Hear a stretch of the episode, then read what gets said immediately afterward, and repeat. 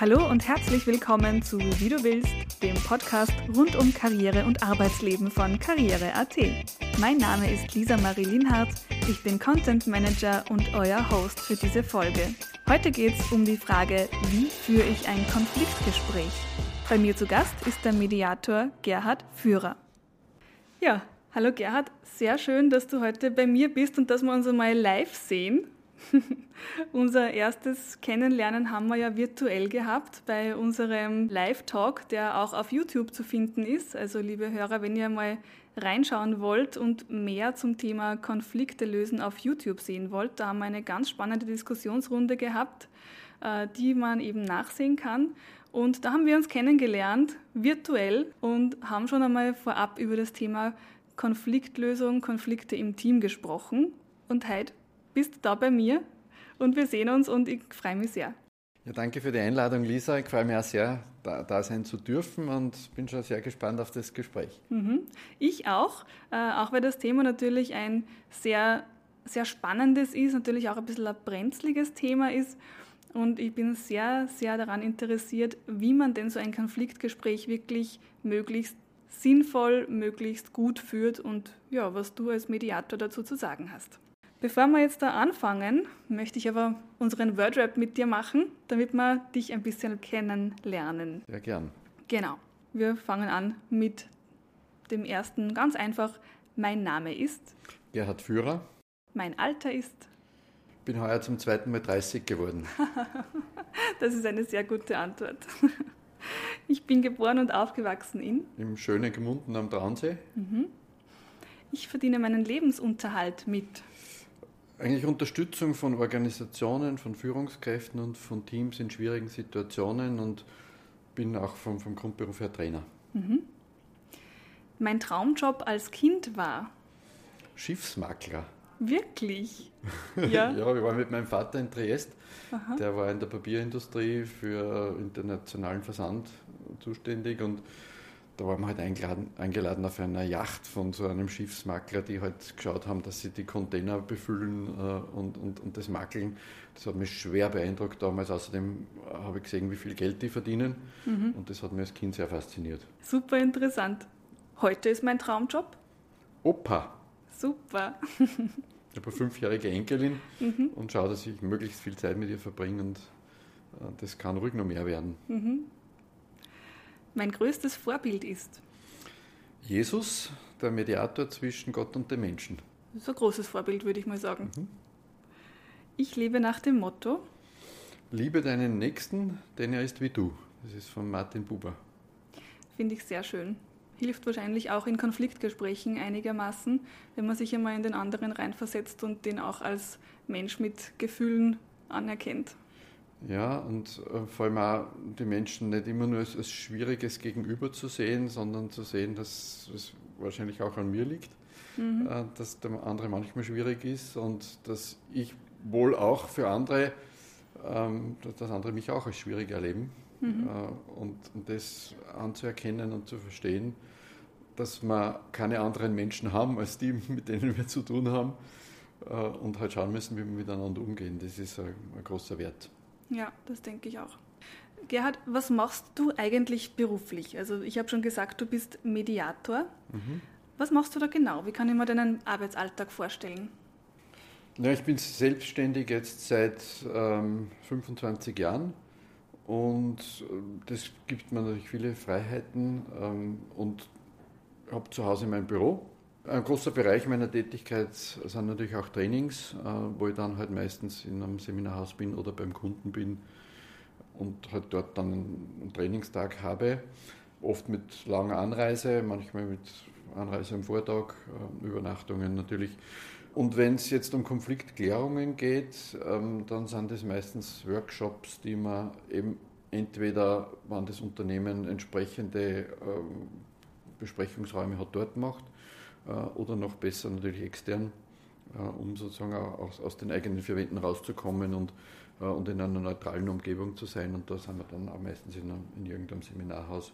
Ich finde das sehr interessant, dass du jetzt gesagt hast, ihr macht solche Konfliktgespräche auch gern außerhalb, außerhalb von den vertrauten Wänden, in Hotels oder anderen Örtlichkeiten.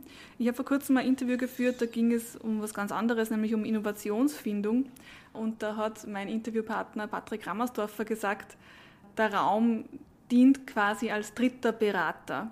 Und es ist so wichtig, einmal aus dem Bürosetting rauszukommen, aus dem vertrauten Umfeld rauszukommen, um eben auf neue Ideen zu kommen. Da ist es eben um neue Ideenfindung gegangen.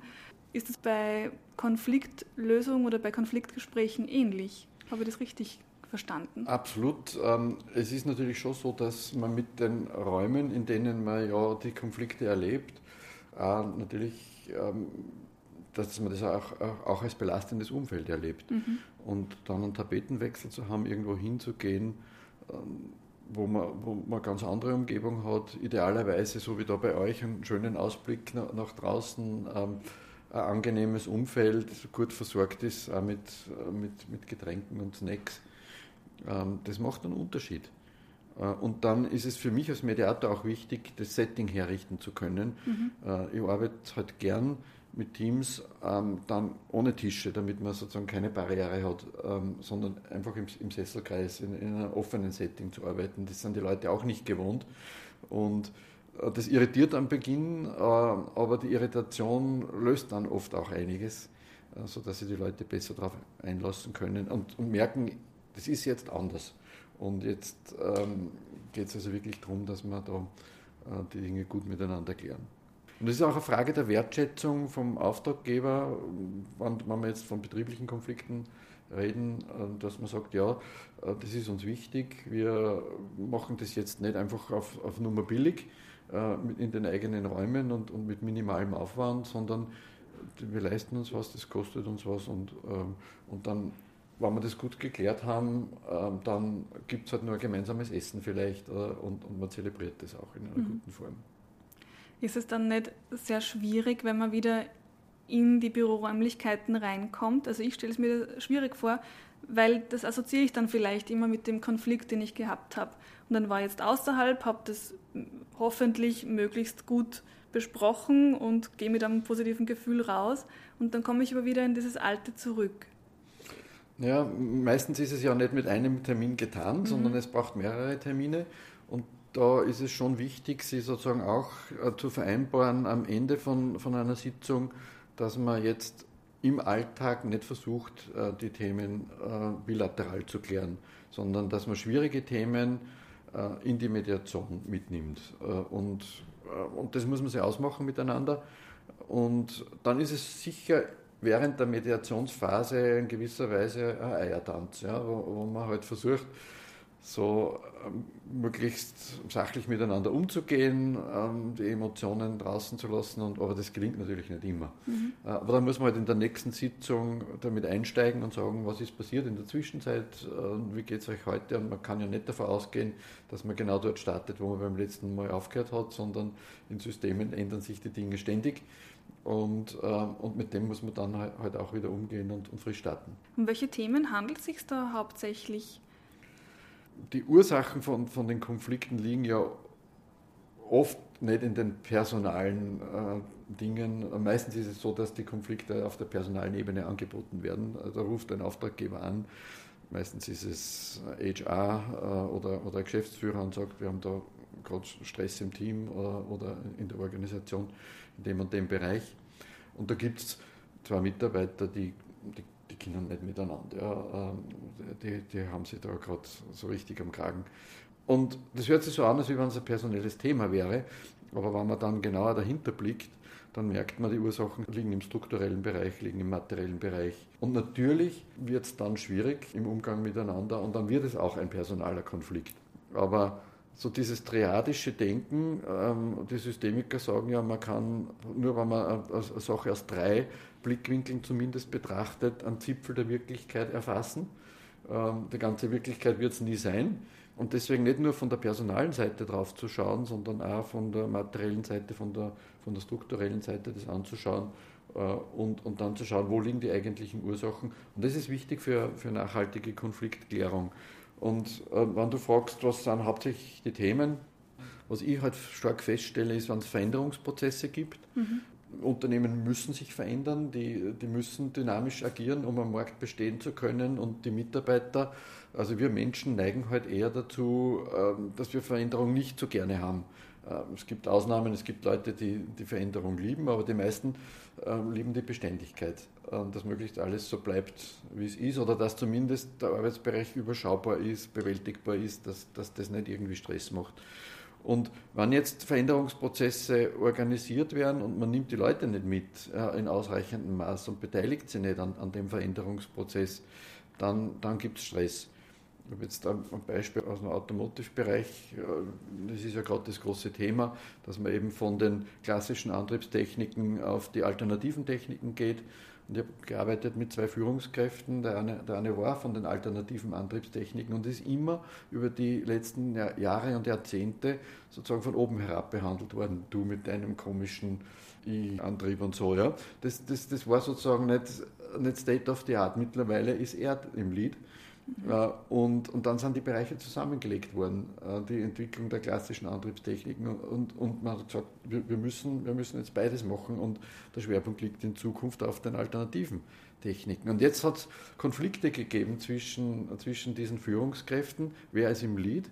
Ähm, und ähm, sozusagen auch die Dinge aus der Vergangenheit haben immer nur mit, äh, mitgeschwungen. Ähm, ihr habt uns ja viel zu wenig beachtet und jetzt gebt ihr uns auch nicht genug Ressourcen mhm. äh, und ihr wollt ständig was von uns, dabei haben wir so viel zu tun äh, und jetzt müsst ihr mal warten. Ja, also das, das waren so diese Dinge, die da mitgeschwungen haben, aber es war, die Ursache war strukturelle. Ja, und ich stelle mir das ja schwierig vor für die betroffenen Personen. Äh, ich könnte mir vorstellen, gerade in dieser Situation schwingen dann vielleicht auch Themen mit wie Zukunftsängste oder dass dann weil man neu priorisiert wird, dass die, die, die Menschen, die beim, beim herkömmlichen Antrieb arbeiten, sich denken, oh, und jetzt ist aber in Zukunft alles auf alternativ umgestellt, haben wir da überhaupt noch einen Platz und jetzt haben wir auf einmal nicht mehr dieses, diese Priorität und den Stellenwert, den wir früher gehabt haben, wie wird das weitergehen? Absolut, ja, genau. Mhm. Ja. Und dann geht es natürlich ähm, auch oft um, um mangelnde Personalressourcen, also gerade im Gesundheitswesen ist das ein Riesenthema, äh, Ärztemangel in den Krankenhäusern, in, in, in der Pflege ist ja in aller Munde und auch in den Medien, ähm, dass dort einfach ein, ein riesiger Mangel an, an, Fachkräften herrscht.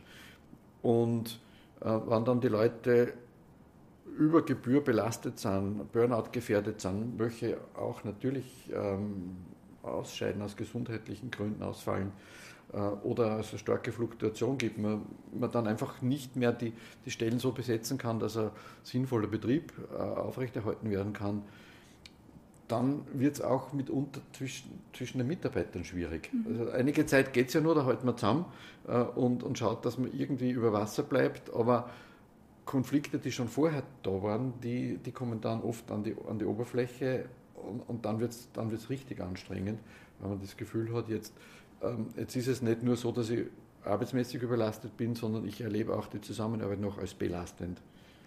Was macht man denn in so einer Situation? Also da sind jetzt zwei Teammitglieder, die streiten sich ständig, die kommen nicht miteinander zurecht. Mhm. Äh, als Führungskraft merke ich das oder als äh, Personalverantwortliche merke ich das. Wie gehe ich jetzt damit um? Ähm, also für, Führungskräfte, ähm, denke ich, ist es immer gut, genau hinzuschauen. Und ähm, wir reden ja auch von, von Achtsamkeit im Führungsverhalten. Unser Claim ist ja so Leadership by Mediation, wo es eigentlich darum geht, wie kann ich Führungsverhalten noch, äh, noch besser machen, indem ich auch mediative Techniken einsetze. Und das Erste und Wichtigste ist einfach wirklich genau hinzuschauen. Äh, merke ich da irgendwelche Stimmungsveränderungen? Äh, im Team merke ich, dass, dass Leute auf einmal nichts mehr sagen. Ähm, das, das spricht ja auch sehr laut, äh, das, das Schweigen manch, mancher. Ähm, oder dann gibt es natürlich auch die, die Kritischen, die sich sofort auf die Hinterbeine stellen und, und, ähm, und, und was sagen. Und dann ist es wichtig, so möglichst schnell zu agieren. Ähm, das heißt, als Führungskraft Einzelgespräche zu führen mit den betroffenen Mitarbeitern, äh, aber genau zuzuhören, sie reden zu lassen, was belastet sie, wo, wo ist es schwierig und nicht sofort Lösungen zu suchen, ähm, sondern erst einmal zu schauen, ähm, wie sind die einzelnen Sichtweisen, um dann eine Entscheidung zu treffen, kann ich das selbst äh, moderieren mhm. oder ist es schon zu stark eskaliert, zu, zu, weit fortgeschritten, dass ich mich dann an eine innerbetriebliche Konfliktanlaufstelle wenden sollte. Das ist, was man meistens HR, Personalentwicklung, was es halt dann gibt in, in, den, in den Organisationen. Und viele Organisationen beschäftigen sich auch schon damit, innerbetriebliche Mediation zu, zu etablieren. Wenn es sowas gibt, dann einfach möglichst frühzeitig sich, äh, sich an jemanden zu wenden der dann hilft oder externe Hilfe organisiert. Jetzt ist aber oft, finde ich, sehr schwierig, so ein Gespräch zu führen, für beide Seiten nämlich. Was kann man denn da machen, um diese Gesprächssituation zu verbessern und eben möglichst gutes Ergebnis hervorzubringen? Ja, also jetzt, jetzt könnte ich sagen, man, man holt sich einen Mediator, der das Gespräch moderiert, aber das ist ja nicht praxisnah. Äh, also, es sollte ja so wie in der Familie, wenn es einen, einen Streit gibt, holt man sich nicht gleich den Psychologen. Äh, also man sollte also auch versuchen, möglichst viel äh, selbst, selbst zu schaffen. Und da ist es schon so, dass halt Führungskräfte äh, entsprechende Qualifikation brauchen. Ähm, und da geht es ganz primär nicht um Techniken, sondern um Haltungen. Mhm. Ähm, einfach die, diese Haltung, eine wertschätzende Haltung den Mitarbeitern gegenüber zu haben äh, und auch anzunehmen, dass die Menschen, die im Betrieb arbeiten, äh, versuchen, gute Arbeit zu machen und, und, ihr Bestes zu geben und nicht gleich zu unterstellen, dass die irgendwie destruktiv sind. Mhm. Und wenn ich mit dieser Haltung ins Gespräch gehe und dann auch einem entsprechenden Leitfaden folge, dann kann ich als Führungskraft so ein Gespräch gut moderieren. Und das sind oft gar nicht so schwierige Dinge. Also wenn, wenn ein Mitarbeiter in, in, einem Problem steckt oder in einem Konflikt steckt, dann, dann ist es immer gut, einmal, im, einmal für einen ruhigen Rahmen zu sorgen, dass es wirklich ein Vier-Augen-Gespräch ist in einer vertraulichen Atmosphäre, dass man auch sozusagen diese Vertraulichkeit dem Mitarbeiter zusichert. Äh, als erstes, damit er nicht Angst hat, da passiert jetzt irgendwas, was für ihn dann schwierig wird. Und dann im ersten Schritt einmal zu sagen, ähm, er, oder sie soll jetzt schildern, was genau die belastende Situation ist. Mhm. Man wird nur zuhören. Und dann muss man das auch wirklich tun. Ja? Den Mitarbeiter oder die Mitarbeiterin reden zu lassen und nur Verständnisfragen zu stellen. Und nicht gleich irgendwelche Erklärungen zu haben oder, oder Interpretationen zu liefern. Findest du, macht Sinn, da auch gleich mitzuschreiben? Auf jeden Fall, sich Notizen zu machen. Mhm. Ähm, und im, wann der Mitarbeiter oder die Mitarbeiterin dann ihre, ihre Sichtweise geschildert hat, dann fasse ich nur mal zusammen, was ich glaube verstanden zu haben, kläre das nur mal ab und schildere dann meine Sichtweise. Mhm. Oder wenn es eben ein Konflikt ist, wo ich zuerst Einzelgespräche führe, dann führe ich das Gespräch mit dem, mit dem Nächsten oder mit der Nächsten in derselben Form, mit denselben Fragen und, und versuche dann nach all diesen Gesprächen mir mal ein Bild zu machen, was sind eigentlich, wir, sagen auf, auf Neudeutsch die Issues. Ähm, genau. Also was, wo, worum geht es denn überhaupt? Was, was sind die Themen, das ist zu verkürzt im Deutschen. Ja? Ähm, äh, und, und dann zu schauen, ähm, was braucht es, um, um das zu klären eben wie gesagt, kann ich das selbst machen als, als Führungskraft? Äh, bin ich noch in der neutralen Rolle? Werde ich als neutral wahrgenommen? Das ist ja nicht meine Entscheidung, sondern da geht es ja darum, ob die Mitarbeiter mich noch so erleben. Äh, oder bin ich schon zu sehr involviert? Habe ich vielleicht selbst eine zu starke Meinung äh, zu dem Thema? Ja. Ähm, dann ist es besser, das von jemandem moderieren zu lassen, der als neutral wahrgenommen wird. Und das kann jetzt jemand aus der Organisation sein, der, der, der das gut kann und gut macht. Mhm. Und wenn, wenn es da niemanden gibt, dann ist es gut, externe Moderation zu holen. Das muss noch gar nicht Mediation sein, äh, weil man muss auch aufpassen, dass man sozusagen nicht äh, mit Kanonen auf Spatzen schießt. Ja. Man kann Konflikte auch anheizen, wann die Intervention zu heftig ist oder, oder zu stark, als zu stark erlebt wird. Dann dram, dramatisiert man Dinge. Also dann würde ich mir jetzt nicht einen Mediator holen, sondern einen Moderator. Mhm. Das klingt nur mhm. harmloser. Äh, und dann hat die Führungskraft jetzt die Möglichkeit, sich auf die Inhalte zu konzentrieren und auch mitzudiskutieren. Äh, in, in, und muss nicht nur zusätzlich sich auf die Prozessebene konzentrieren. Das, das ist in einem Konflikt fast unmöglich beides gleichzeitig zu machen. Sozusagen zu schauen, dass ich das Gespräch gut führe und andererseits auch ähm, auf, auf die Inhalte zu achten. Da bin ich in einer Doppelrolle ja, und das überfordert die meisten. Und deswegen ist es oft mit, mit Moderation besser und dann kann man sehr frühzeitig, sehr niedrigschwellig ähm, Konflikte auch sozusagen in der, in der Anfangsphase schon gut klären. Ich finde, wenn man sich ein bisschen mit dem Thema Konfliktgespräch beschäftigt, kommt man ganz schnell zu äh, dem Bereich der gewaltfreien Kommunikation. Und die finde ich ja persönlich sehr effektiv und auch sehr, sehr hilfreich. Da geht es hauptsächlich darum, dass man so spricht, dass man den anderen nicht verletzt. Und das macht man hauptsächlich durch Ich-Botschaften, also indem man sagt, äh, in, ich erlebe das so und so oder in meiner Wahrnehmung ist das so und so gewesen, anstatt von du hast. Was siehst du als hilfreichen Kommunikationsleitfaden? Würdest du auch auf gewaltfreie Kommunikation setzen? Ist das für dich wichtig oder gibt es da so generelle Formulierungstipps, wie man was besser mhm. besprechen kann? Also ich bin total bei dir, dass es wirklich darum geht, ähm, so zu kommunizieren, dass man nicht gleich mit, mit Vorwürfen, Anschuldigungen, Beschuldigungen daherkommt, sondern, sondern bei sich bleibt, mit, mit Ich-Botschaften spricht.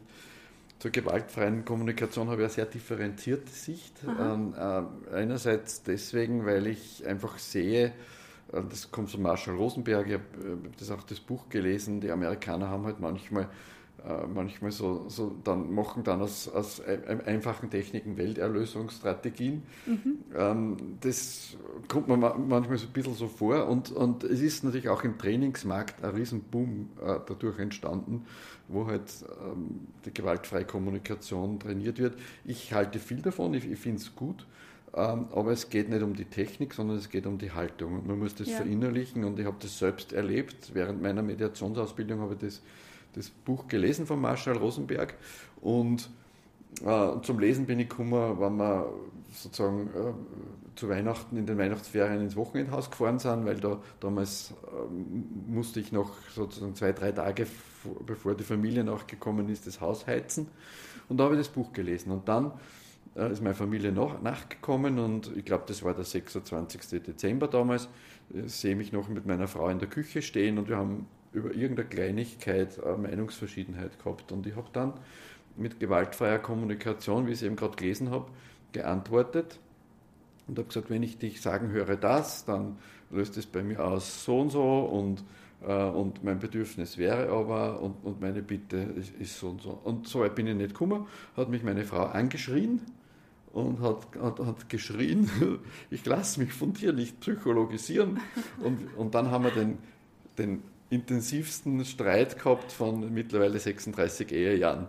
Ähm, warum war das so? Weil es noch nicht Teil von mir war, weil die Haltung nicht, nicht gestimmt hat und äh, ja, sozusagen der, der, Ehepartner und auch die Leute, die ihn gut kennen, äh, die wissen schon, ist das authentisch oder nicht. Mhm. Und das ist sozusagen der Grund, warum ich sage, ich, ich sehe das differenziert, weil auf ein Seminar zur gewaltfreien Kommunikation zu gehen, löst nur nichts ähm, das ist schon was, was man sich aneignen muss, was man dann über die Jahre, ähm, es muss nicht Jahre dauern, aber was man schon intensiv üben muss. Und wenn es authentisch ist, dann wirkt es auch.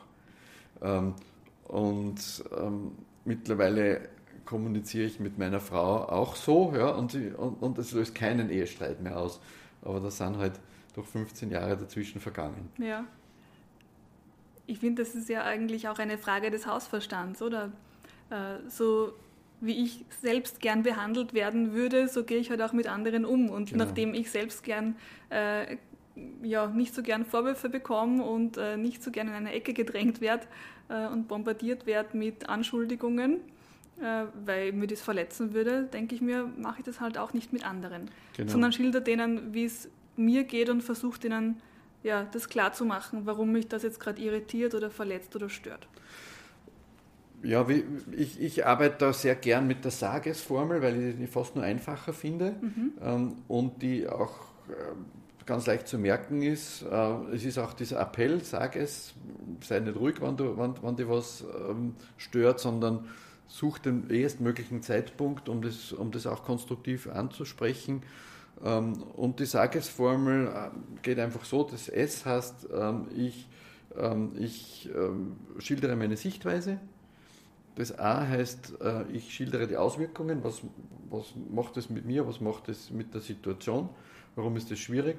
Äh, ich benenne meine Gefühle, warum empfinde ich das störend oder was, was macht es gefühlsmäßig mit mir. Mhm. Und dann ist der andere dran Und das S heißt das Einholen der Sichtweise des anderen und dann Schlussfolgerungen ziehen. Ah, ja. Und das ist so eine, eine einfache Struktur, die man so ganz gut in, in den Alltag integrieren kann. Ähm, und wichtig ist dabei natürlich mit Ich-Botschaften zu kommunizieren. Mhm. Ähm, und, und das so zu sagen, dass es für, für den anderen, dass es halt einen Einblick in meine Erlebniswelt bietet, weil das löst dann beim anderen am ehesten Verständnis und Betroffenheit aus und führt dazu, dass man dann halt auch gemeinsam ins Gespräch kommt und, Schluss, und, und Schlussfolgerungen ziehen kann, die äh, das, das Problem lösen. Was mir jetzt gerade auffällt, wenn du über Konfliktgespräche redest, das Wort lösen, das ist jetzt ganz selten vorgekommen. Du sprichst eher von Konfliktklärung und eben Konfliktgespräch, aber von Konfliktlösung jetzt weniger. Hat das einen Grund?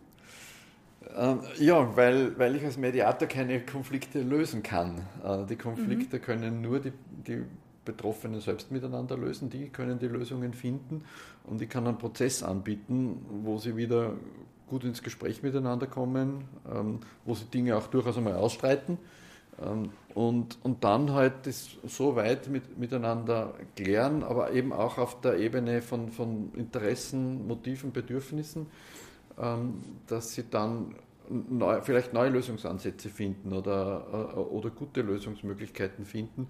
Und dann äh, geht es tatsächlich um eine nachhaltige Klärung, um eine nachhaltige Lösung. Mhm. Wer sollte denn da alle involviert sein?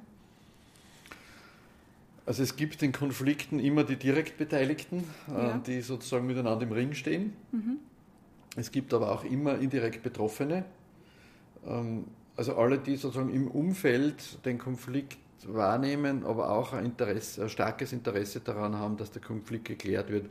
Aus meiner Erfahrung sind Führungskräfte fast immer indirekt betroffen, weil sie natürlich die Verantwortung fürs Team haben, weil sie die Verantwortung dafür haben, dass das Team arbeitsfähig ist. Ähm, und, ähm, und oft ist es auch dann gut, indirekt Betroffene äh, mit in, die, in den Klärungsprozess zu, zu involvieren. Also die direkt Beteiligten kehren jedenfalls dazu. Mhm. Und im, äh, eine dritte Schicht äh, sind dann auch die Zuschauer, ähm, weil halt doch oft in Konflikten ähm, auch das Umfeld das wahrnimmt, ähm, auch wenn sie jetzt nicht mit in dem Konflikt drinnen stehen und auch nicht indirekt betroffen sind, merkt man es einfach, die Stimmung ist schlecht, äh, man geht vielleicht gar nicht so gern vorbei, weil man merkt, da ist dicke Luft. Ähm, bis hin zu, wie es halt früher in der römischen Arena war, die sitzen oben auf den Rängen und, und schauen interessiert zu. Aber für den Klärungsprozess selbst braucht man die, die direkt Beteiligten und die indirekt Betroffenen. Und das findet man am besten heraus äh, in einer Vorphase, ähm, wo, wo ich als Mediator jetzt Einzelgespräche mit, äh, mit allen führe, die mir sozusagen vom Auftraggeber genannt werden. Äh, und, und dann zu schauen, wen sehen denn die noch äh, als notwendig äh, für eine nachhaltige Konfliktklärung? Wer sollte denn im Prozess mit dabei sein? Ja. Sodass man dann nach, den, äh, nach dieser Vorphase auch noch äh, nur mal eine Runde macht äh, mit dem Auftraggeber und schaut, wie gestaltet man jetzt den Prozess, wen involviert man denn? Äh, das ist auch immer wichtig für den Auftraggeber, sozusagen auch ähm, so in diesen Meilensteinen immer nur die, Entscheidungs, die Entscheidung darüber zu haben, wie geht jetzt der Prozess weiter. Das ist sehr, sehr wichtig, da niemanden zu übersehen. Deswegen ist diese Vorphase ganz, ganz wichtig, äh, mhm. um auch zu schauen, wer sind, wer sind die Player. Mhm. Wenn ich das jetzt auf mein Team jetzt einmal umlegen würde, also wir in unserem Karriere-AT Marketing-Team, wir sind 20 Personen, angenommen, da würden jetzt zwei äh, Teammitglieder miteinander ein großes Problem haben, dann wären natürlich das die direkt Betroffenen äh, dann, dann gibt es die, die indirekt Betroffenen, die Führungskräfte wahrscheinlich. Ähm, genau, da haben wir auch zwei in unserem Team. Ähm, dann vielleicht, sind vielleicht beide betroffen oder nur eine Person. Äh, aber das ganze Team wird das ja total mitbekommen bei uns, weil wir sehr eng zusammenarbeiten und weil das dann sich natürlich auf die, auf die Stimmung niederschlägt, genau wie du gerade angesprochen hast was könnten wir anderen Teammitglieder machen, die jetzt nicht direkt betroffen sind, die das aber genau als, als Zuseher quasi okay. mitbekommen? Mhm. Wir, wir, bilden ja auch äh, sozusagen in, in, Organisationen Konfliktlotsen, Konfliktlotsinnen aus, ähm, die dann äh, die, diese Rolle übernehmen, um zu schauen, wann ein Konflikt in ihrem Umfeld äh, entsteht. Äh, einmal äh, die haben sozusagen, sozusagen auch die Seismographen, um, um zu sehen, da entsteht jetzt sozusagen ein kleines Erdbeben. Und, und die können dann mit den Beteiligten einmal ein Gespräch führen. Und das kann eigentlich jeder, ähm, egal ob er jetzt so eine Konfliktlotsenausbildung hat oder nicht, einfach das einmal anzusprechen und sagen, du, ich bin im Wahr, da gibt es gerade Stress, was ist denn los? Ja, mhm. dann, dann wird der einmal am, am Beginn halt ähm, doch sehr emotional die Dinge schildern. Und dann geht es darum, einfach auch äh, entsprechende Fragen zu stellen, äh, lösungsorientierte Fragen zu stellen. Und da würde man mal fragen, wie lange läuft denn das schon so? Was waren denn diese Ursachen? Ähm, und dann kann ich sagen, wenn du das nicht klären könntest, was würde dann passieren? Stell dir vor, das ist in einem Jahr nur so. Ähm, was, was wäre der Worst Case sozusagen? Und dann versucht man ähm, zu analysieren, wer sind jetzt die direkt Beteiligten, weil oft hat ja derjenige oder diejenige, die den Konflikt erlebt, äh, doch so eine, gewisse, gewisse Scheuklappen schon auf ähm, mhm. und, und, hat einen Tunnelblick. Äh, und zu sagen, du hast jetzt ganz stark über den Kollegen gesprochen, ähm, gibt es noch andere Kollegen, äh, die da auch mit, mit beteiligt sind und wer ist nur betroffen davon? Und und das zeichne ich dann auf und, mache so eine Art Spinnweb-Analyse. Äh, und dann wird man im nächsten Schritt fragen, wann du jetzt sagst, der Kollege X oder die Kollegin Y sind da beteiligt, was genau stört dir denn an ihrem Verhalten? Was, was erlebst du da als konflikthaft? Und, und dann analysiert man das und im, im dritten Schritt fragt man, jetzt sind ja die meisten Menschen nicht da, um das Unternehmen zu zerstören, ähm, mhm. ähm, sondern wollen ja einen konstruktiven Beitrag leisten. Was glaubst du denn, sind die Motive, warum die sich so verhalten? Was wollen sie denn für sich subjektiv besser machen durch dieses Verhalten?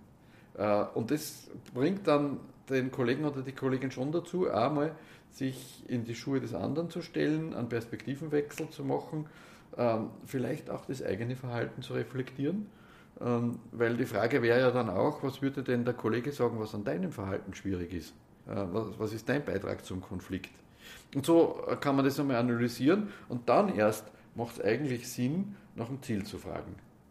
Ähm, weil dann, jetzt hat der Kollege, die Kollegin sozusagen einmal Dampf abgelassen, man hat das äh, ähm, auch einmal auf die sachliche Ebene gebracht, hat das einmal gut sachlich analysiert und dann kann man sagen, wenn du jetzt den Konflikt klären könntest, was, was, würdest, du, was würdest du gerne erreichen? Was wäre dein Ziel? Und dann kommt nachher die gemeine Frage, was wäre denn dein Beitrag? Mhm. Ja, genau. Was kannst du beitragen, so im Sinne auch von Eigenverantwortung? Und, und dann geht es dann geht's in Richtung Prozess. Ähm, was hast du bisher schon unternommen? Warum hat das nicht funktioniert? Oder was davon hat es besser gemacht? Was hat nicht funktioniert und warum? Und was könntest du noch probieren? Und dann komme ich sozusagen das erste Mal mit Vorschlägen, aber mit Verfahrensvorschlägen. Und sage, was mir nur einfällt, ist, du könntest zum Beispiel dies oder, dieses oder jenes probieren oder du könntest auch die, da oder dort dir Hilfe holen. Ähm, und dann, und dann legt der Betroffene selbst fest oder die Betroffene, was wären die nächsten Schritte, was, äh, was soll jetzt geschehen, um den Konflikt zu klären im, Grunde finde ich, ist das ja eigentlich ein sehr natürlicher Gesprächsverlauf zwischen Kolleginnen, weil gerade wenn man sich gut versteht, wenn man eng zusammenarbeitet, dass sich das nicht noch weiter aufschaukelt und dann irgendwann einmal komplett explodiert. Genau, aber wichtig ja. dabei ist eben da jetzt nicht ähm, der Ratgeber zu sein, mhm. ähm, weil ja, ein Ratschlag ist auch ein Schlag. Ja, genau. Äh, und Schläge braucht man in der Situation gar nicht. Ähm, sondern einfach ein guter Zuhörer zu sein äh, und, und wirklich nur systemische Fragen zu stellen, lösungsorientierte Fragen zu stellen äh, und sozusagen mitzuhelfen, dass der Kollege oder die Kollegin aus dem Tunnelblick rauskommt und den Konflikt anders einordnen kann und handlungsfähig wird äh, und wieder in die Lage kommt, jetzt äh, Verantwortung zu übernehmen für die nächsten Schritte, um, um Erklärung herbeizuführen. Mhm. Ich glaube, das ist auch ganz, ganz wichtig. Das wollte ich nämlich gerade als nächstes fragen, äh, wie man es dann schafft, aus dieser aus dieser Rolle quasi wieder rauszukommen, dass man nicht dann immer die Anlaufstelle ist äh, für Problemlösungen, weil, wie du sagst, man soll ja darauf achten, dass die betroffenen Personen dann selbst in Richtung Lösung kommen und das dann selbstständig zur Führungskraft zum Beispiel weitertragen. Genau. Aber das gehört zum Schwierigsten überhaupt, ja. weil das, das erfordert schon, dass ich einfach eine, eine Rollenklarheit habe und dass ich in dieser Rolle wirklich nur der Coach bin. Mhm. Finde ich auch, ja. Und wichtig ist dann auch Grenzen zu setzen. Und wenn es dann in Richtung psychologische Mülltonne geht, also ich nenne das jetzt einmal ganz salopp so, also wenn man wirklich nur mal dazu verwendet wird, um, damit man die, die Sorgen der anderen auffängt und damit sich die bei einem ausjammern können, dass man da möglichst schnell wirklich in diese Lösungsorientierung kommt und in die Eigenverantwortung kommt und sagt, schau, was ist denn dein Beitrag, was kannst denn du da jetzt machen und diesen psychologischen Missbrauch stoppen der es ja in Wahrheit ist. Absolut, ja. Mhm. Genau. Was sind denn so deine schönsten Erfolgsgeschichten oder Best-Practice-Beispiele aus deiner Erfahrung? Gibt es Konflikte, an die du besonders gern oder besonders oft zurückdenkst, weil sich die sehr schön aufgelöst haben? Oder vielleicht auch, weil sie so einprägsam waren? Mhm. Vielleicht kann ich zwei Dinge schildern. Äh, eine, die jetzt gerade mich sehr beschäftigt und eine, die schon länger zurückliegt. Die, die schon länger zurückliegt, das war eine Situation in einem Dienstleistungsunternehmen mit, mit Filialbetrieb. Die haben eine, ähm, eine Mitarbeiterbefragung gemacht und ähm, in einem Filialbetrieb hat es ganz, ganz schlechte, äh, ganz schlechte Bewertung der Führungskraft gegeben. Und das war überraschend, äh, weil eigentlich diese Filiale sehr gut gelaufen ist und man hat den Eindruck gehabt, da gibt es keine Probleme haben wir gute Zahlen gemacht. Ist scheinbar alles rund gelaufen und dass dann die Führungskraft einfach so vernichtend beurteilt worden ist, war überraschend. Dann ist der Geschäftsführer in einer Teambesprechung dort gefahren und hat gefragt, was los ist. Und er ist vor schweigenden Mitarbeitern gesessen. Keiner hat den Mund aufgemacht. Zuerst war nur der Bereichsleiter dort, der, der hat, hat, nichts rausgekriegt, dann der Geschäftsführer hat nichts rausgekriegt und dann haben sie gesagt, jetzt brauchen wir Mediation. Und äh, sie haben mich dann beauftragt, und ich habe dann gesagt, okay, das scheint ein kalter Konflikt zu sein, mhm. wenn keiner was sagt. Äh, ich möchte mit allen Mitarbeitern vertrauliche Einzelgespräche führen. War dann einen Tag dort im, im Betrieb und bin im Sozialraum gesessen und äh, sozusagen im äh, Halbstundentakt oder so sind die Mitarbeiter zu mir gekommen und ähm, haben mir dann in diesem vertraulichen Rahmen ihre Geschichten erzählt. Und die Geschichte war, dass die Führungskraft und der, der, Konflikt ist für einen Mitarbeiter über 20 Jahre zurückgelegen. Wahnsinn. Ähm, und damals ist der, der Leiter der, der, Filiale sozusagen vom Mitarbeiter zum, äh, zur Führungskraft äh, geworden. Und die mussten einmal im Monat, das war sozusagen betrieblich angeordnet, äh, eine Mitarbeiterbesprechung machen mit dem ganzen Team. Das hat, hat er auch immer terminisiert und hat das auch an die Zentrale gemeldet. Ähm, und dann waren die ersten Teamgespräche so, dass er sich da sehr kritisiert gefühlt hat, immer. Ähm, weil da haben, waren halt ein paar kritische Mitarbeiter dabei, die ihre Ideen gesagt haben und er hat das persönlich genommen und konnte damit nicht umgehen mhm. und hat dann nur mehr die Termine angesetzt äh, und immer einen Grund gefunden, warum die abgesagt werden kurzfristig. Und es hat über Jahre keine Teamgespräche gegeben. Und wann er wenn er irgendwas den Mitarbeitern mitteilen wollte, dann hat er ihnen in ihre Box, die haben da so, ein, so, so eine Box gehabt mit, mit ihren Namen drin, dann hat er ihnen da einen Zettel reingelegt. Und wenn er dann am Gang getroffen hat, hat er nichts gesagt. Und die Mitarbeiter waren extrem irritiert, ähm, dass der nichts sagt und dann liegt da ein Zettel drin mit irgendeiner Anweisung. Mhm. Und ich habe dann den einen gefragt, der das über 20 Jahre sozusagen mitgemacht hat, warum er nur da ist. Und er hat gesagt, ja, er hat sie, also für ihn passt es, ähm, das war am Land, ähm, Arbeits-, der Arbeitsmarkt ist nicht so, dass er dort eine äh, passende Stelle finden könnte. Die Arbeit an sich taugt ihm. Ähm, und er hat sich halt so arrangiert, dass er viel im Außendienst ist. Mhm. Und sozusagen der Führungskraft wenig begegnet ja. und das passt für ihn dann auch. Aber man hat schon in den Einzelgesprächen dann auch gehört, dass sich über die Hälfte der Mitarbeiter schon umgeschaut hat nach einem anderen Job, weil sie es einfach nicht mehr ausgehalten haben nach so langer Zeit. Und wir haben dann eine Tagesklausur angesetzt, eineinhalb Tage, genau mit Übernachtung. Und dann habe ich also alle aufgefordert, einmal ihre Sichtweise zu schildern und die haben sich extrem schwer getan, das offen auszusprechen, das, das zu sagen. Kann ich mir vorstellen, wenn da jahrelang keine Kommunikation stattgefunden hat. Ja. Mhm. Und ich habe dann echt, glaube die ganze Nacht überlegt, welche Metapher mir einfällt, äh, um, das, um das wegzubringen von der Werteebene äh, und, und dann irgendwie auf eine persönliche Ebene zu bringen, dass die Leute wirklich über ihre Bedürfnisse reden. Und dann ist mir diese Metapher eingefallen von einem Ruderachter. Ein Ruderboot, wo, wo sozusagen acht Rudern, weil das war genau die, die Mitarbeiteranzahl. Und dann habe ich ihnen das aufzeichnet am Flipchart und habe gesagt, die zwei Damen im Sekretariat, die rudern im Takt. Und dann gibt es zwei Mitarbeiter, die da in der Filiale arbeiten, die haben einen anderen Takt. Die rudern auch im Takt, aber manchmal schlagen die Ruder zusammen mit denen im, im Sekretariat. Und dann gibt es welche im Außendienst, die haben wieder einen anderen Takt. Und so rudern die nicht gemeinsam, sondern mhm. immer kracht Und dann gibt es auch die Führungskraft und der sitzt hinten am Steuer ja, und der muss aber auch rudern. Der, der muss steuern und muss rudern. Und dann hat die eine Sekretärin gesagt, das stimmt, hat sie gesagt. Der hat ja, Entschuldigung den Ausdruck, einen scheiß Job. Der muss in unserem kleinen Team, der kann nicht nur steuern, der muss ja auch mitrudern.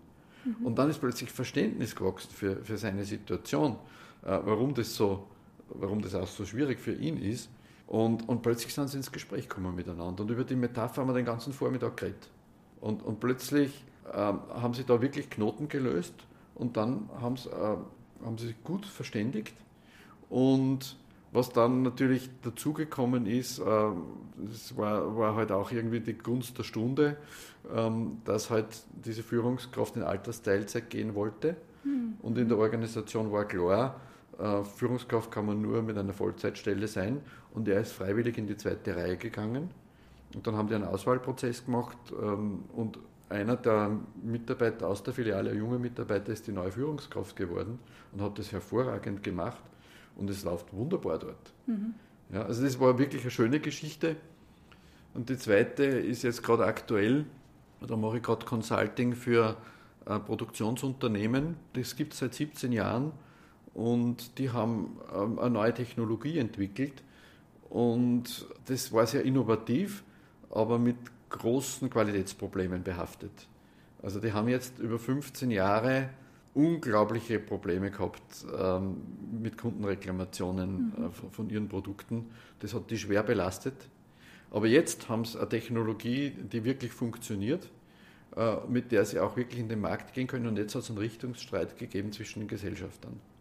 Der eine Gesellschafter ist der Geschäftsführer, der den Markt gut kennt, der der auch überzeugt ist von der neuen Technologie äh, und der auch weiß, wie man den Markt bearbeitet. Und der zweite Gesellschafter ist ein sehr, sehr alter Investor, der sozusagen aus seiner Vergangenheit, wie er früher seine Unternehmen geführt hat, äh, die neue Strategie ableiten wollte und ganz andere Vorstellungen gehabt hat.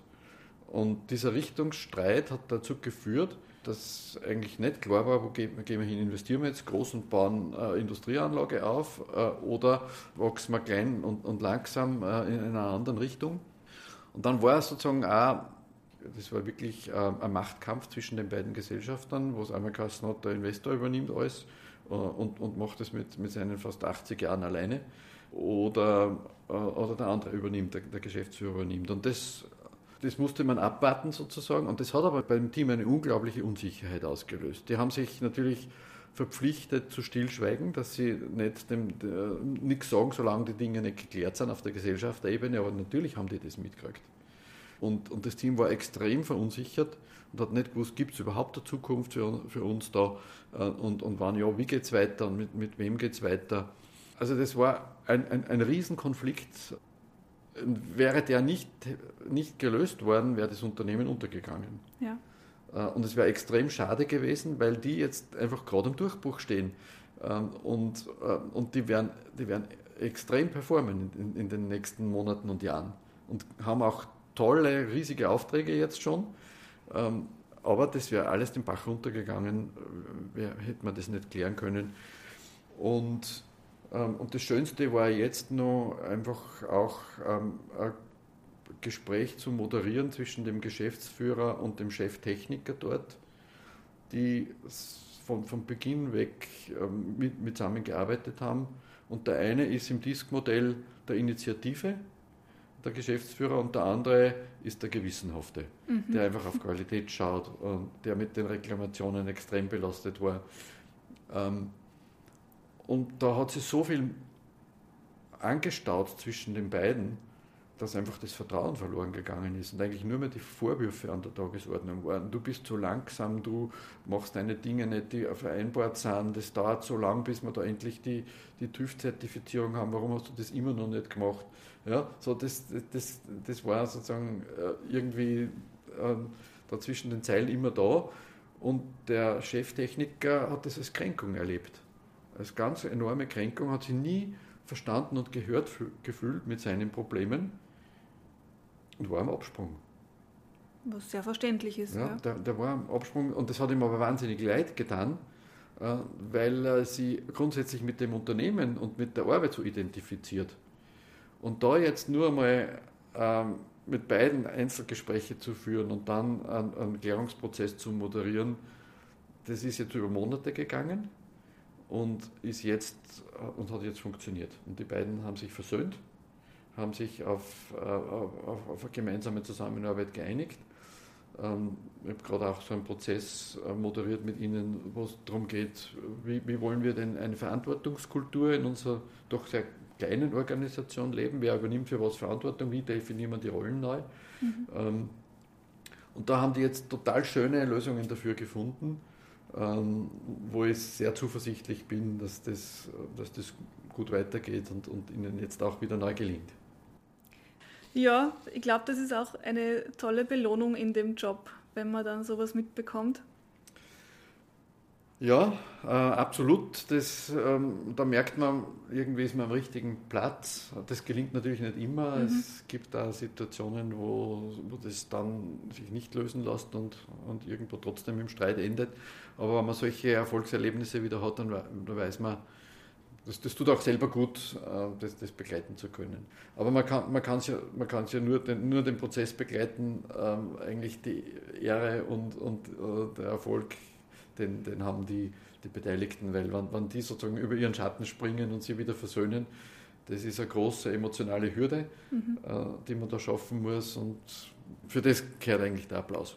Ja, ich komme jetzt schon zu meiner Abschlussfrage bedanke mich schon einmal bei dir, Gerhard, für dein Dasein und für das sehr schöne Gespräch. Und jetzt würde ich gern von dir wissen, abgesehen natürlich von solchen schönen Erfolgserlebnissen, womit würdest denn du deinen Tag verbringen, wenn du genauso leben könntest, wie du willst? Also ich habe ja auch deswegen entschlossen, Mediator zu werden, weil das was ist, was man auch im hohen Alter tun kann. Ähm, man wird dann als Senior dann manchmal doch auch nur vielleicht nur ernster genommen, wird als natürliche Autorität wahrgenommen, was hilfreich ist in der, in der Situation. Und also solange ich mich bewegen kann und reden kann, würde ich das gern machen. Mhm. Aber durchaus auch ehrenamtlich. Ich bin jetzt seit Anfang des Jahres ähm, zum Ombudsmann der Freien Christengemeinden bestimmt worden, ernannt worden und habe dort ein hybrides Konfliktmanagementsystem für die Mitglieder der Freien Christengemeinden in ganz Österreich äh, implementieren können, wo ich, das ich dort koordiniere. Ähm, das ist eine quasi ehrenamtliche Tätigkeit ähm, und, und solche Dinge machen mir dann auch Freude, einfach an, in, dann, ähm, ja, in solchen Bereichen auch unterstützen zu können. Was ich mir herausnehme, ist, dass ich zumindest einen Nachmittag in der Woche meiner Enkelin zur Verfügung stelle und, und ja, mit, mit ihr Zeit verbringe. Sie, sie liebt es und ich liebe es und das tue ich sehr gerne. Und sie hat sich zu ihrem fünften Geburtstag hat sie sich gewünscht, Opa hat gesagt, das allerletzte, was ich mir noch wünsche zu meinem Geburtstag ist, dass wir gemeinsam als Familie äh, äh, einen Tag am Segelboot verbringen. Und das ist so meine heimliche Leidenschaft, am Traunsee zu segeln. Und ich habe dann gesagt, du hast im Juni Geburtstag, da ist es nur ein bisschen kalt. Aber das machen wir dann an meinem Geburtstag und das haben wir dann zu meinem 60. Geburtstag wirklich getan. Es war der einzig schöne Tag in dieser Woche. Ähm, und das würde ich auch in Zukunft gern tun, ähm, einfach am Traunsee segeln gehen, äh, mal schauen, ob meine Enkelin da mit einsteigt und so wie es meine Kinder gemacht haben, auch mal einen Segelkurs macht und, und auch diese Leidenschaft teilt und mehr Zeit am, am Wasser verbringen und, und im Wasser. Ja. Das klingt nach einer sehr schönen Zukunftsgestaltung. Ja, hoffen wir, dass das dann auch alles so aufgeht. Wünsche ich dir auf jeden Fall. Ja, Gerhard, noch einmal vielen Dank dafür, dass du heute da warst. Vielen Dank auch an unsere Zuhörer fürs Zuhören. Ich hoffe, es war für euch genauso interessant wie für mich und ihr könnt mit Konfliktsituationen in Zukunft etwas besser umgehen. Und wie immer findet ihr auch in den Show Notes Links zu unserem YouTube-Kanal, zu unseren Blogartikeln, wo ihr noch mehr Infos zum Thema findet und natürlich auch einen Link zur Website von Gerhard zu Medius. Genau, Gerhard, nochmal danke. Das letzte Wort überlasse ich dir. Ja, ich bedanke mich zuerst einmal ganz herzlich für, für die Einladung und für das nette Gespräch, Lisa. Abschließen möchte ich mit einem Zitat von unserem Gründer, vom, vom Medios-Gründer Kurt Faller. Und er, er sagt, nicht der Konflikt ist das Problem, sondern die Art und Weise, wie wir damit umgehen.